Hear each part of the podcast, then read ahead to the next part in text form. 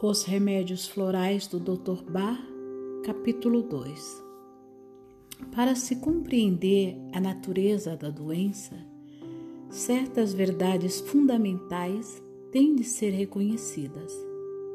A primeira delas é que o homem possui uma alma que é o seu eu real, um ser divino, poderoso, filho do Criador de todas as coisas, da qual o corpo, ainda que seja o templo de, terreno dessa alma não passa de um mínimo reflexo que nossa alma, nossa divindade, que habita dentro e ao redor de nós, dirige para nós nossas vidas da maneira como ela deseja que elas sejam governadas.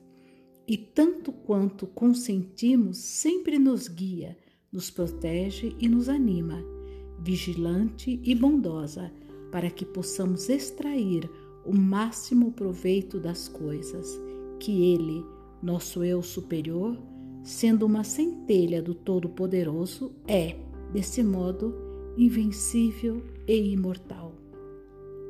A segunda é que nós, tanto quanto sabemos acerca de nós próprios neste mundo, somos personalidades vindas aqui com a missão de obter todo o conhecimento e toda a experiência que podem ser adquiridos ao longo da existência terrena, de desenvolver virtudes de que carecemos, distinguir tudo que é defeituoso dentro de nós e, dessa forma, avançar em direção à perfeição de nossa natureza.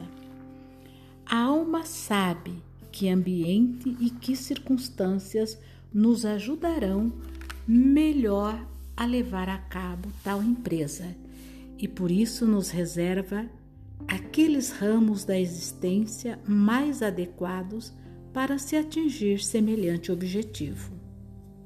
Em terceiro lugar, devemos compreender que a curta passagem por esta terra que conhecemos como vida não é mais que um breve instante no curso da nossa evolução assim como um dia na escola está para uma vida. E embora possamos no momento ver e compreender somente esse único dia, nossa intuição nos diz que o nascimento esteve infinitamente longe do nosso começo e a morte infinitamente longe do nosso fim.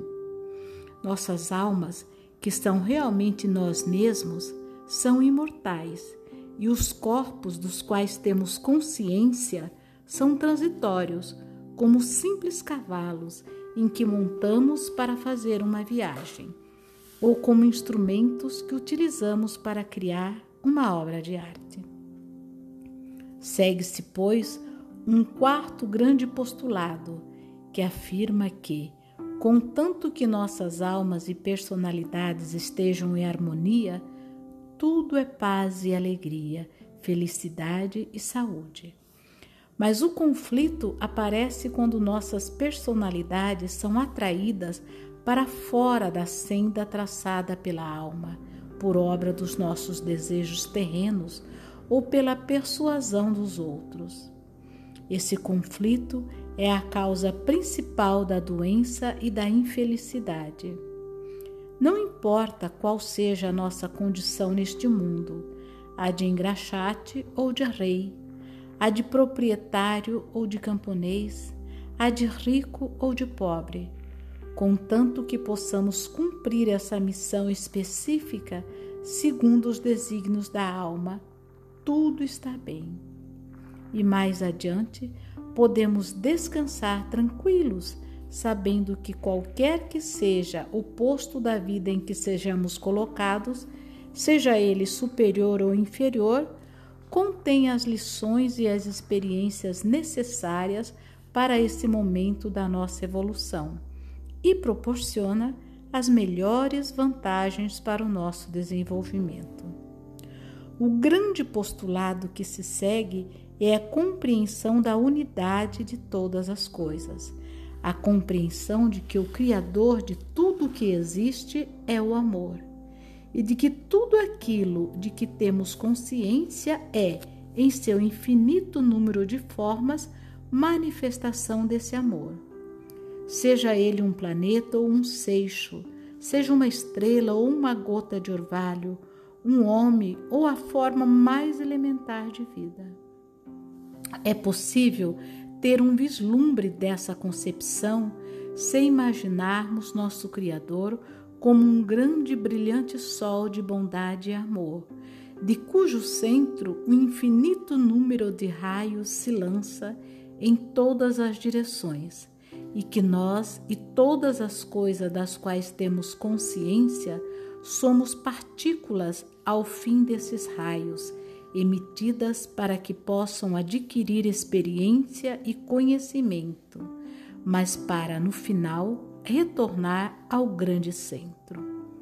E, posto que para nós cada raio possa parecer como algo separado e distinto dos outros, na realidade ele faz parte do grande sol que existe no centro. A separação é impossível, pois tão logo um raio de luz seja destacado de sua fonte, ele deixa de existir. Dessa forma, temos uma pequena noção do que significa essa impossibilidade de separação. E, ainda que cada raio possa ter a sua individualidade, ele, apesar disso, faz parte do grande centro gerador de forças. Assim, qualquer ação contra nós próprios ou contra uma pessoa afeta o conjunto, porque, causando imperfeição numa parte, isso se reflete no todo, do qual toda partícula deve se chegar finalmente à perfeição toda partícula deve chegar finalmente à perfeição. Assim, vemos que podem ocorrer dois erros básicos: a dissociação entre nossas almas e nossas personalidades e a crueldade ou a falta para com os outros, visto que são pecados que se cometem contra a unidade. Qualquer dos dois gera conflito que nos leva à doença. Qualquer dos dois gera conflito que nos leva à doença.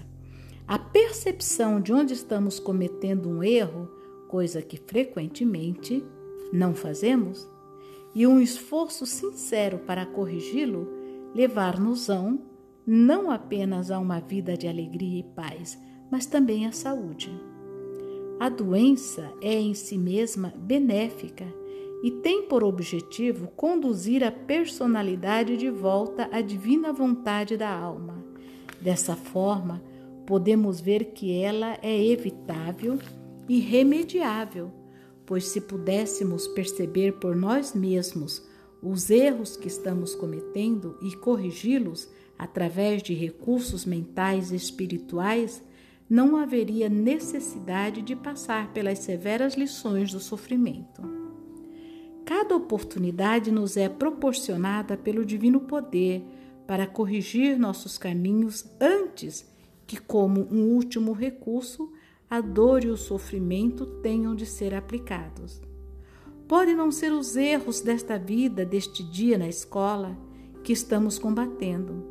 E, embora em nossa mente física não possamos estar cientes do motivo do nosso sofrimento, o qual pode nos parecer cruel e injustificado, nossas almas, que são nós próprios, conhecem todo o propósito e estão nos guiando para que tiremos de tudo o máximo proveito.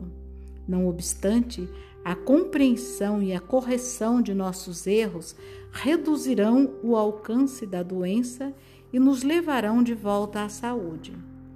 O conhecimento do propósito da alma e a aceitação desse conhecimento implica o alívio do sofrimento e da enfermidade terrenos e nos deixa livres para que possamos seguir o curso da nossa evolução com alegria e felicidade.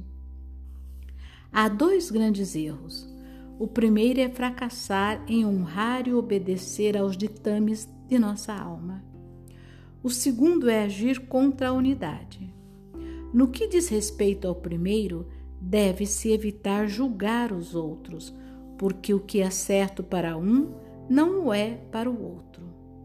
O comerciante, cuja tarefa é desenvolver o seu negócio, não apenas para seu proveito próprio, mas também para o daqueles que trabalham para ele, adquirindo assim conhecimento de eficiência e controle e desenvolvendo as, as respectivas virtudes, deve necessariamente aplicar virtudes e qualidades diferentes daquelas de uma enfermeira que sacrifica a vida em favor dos doentes. No entanto, se ambos obedecem aos desígnios de suas almas, estarão desenvolvendo corretamente qualidades que são necessárias à sua evolução. Obedecer aos mandamentos da nossa alma, do nosso eu superior, os quais aprendemos através da consciência, do instinto e da intuição, isso é o que verdadeiramente importa.